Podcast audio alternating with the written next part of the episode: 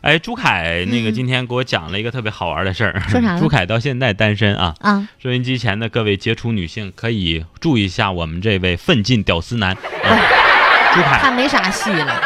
那个昨天晚上啊半夜啊，嗯有一个男的给朱凯打电话，啊，估计啊是打错了，你知道打吗？错电话码了。然后呢，这个男的说嗯，：“宝贝儿，你干嘛呢？”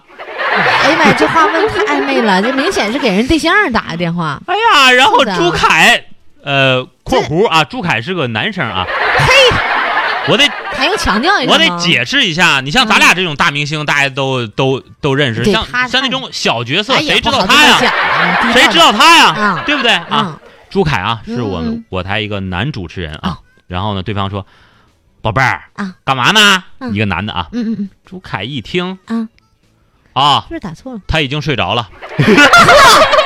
妈呀，然后啊，然后这一宿啊，哎这什么啊反应这是？朱凯把电话关成了静音，早上一起来以后，十二个未接来妈呀电。她老公急朱懵凯特了。别过瘾的跟我说怎么的？：“彩哥，嗯快到七夕了，嗯我烦着呢，我还单身呢， 嗯，拆散一对儿是一对儿。 嘿，这都什么心态？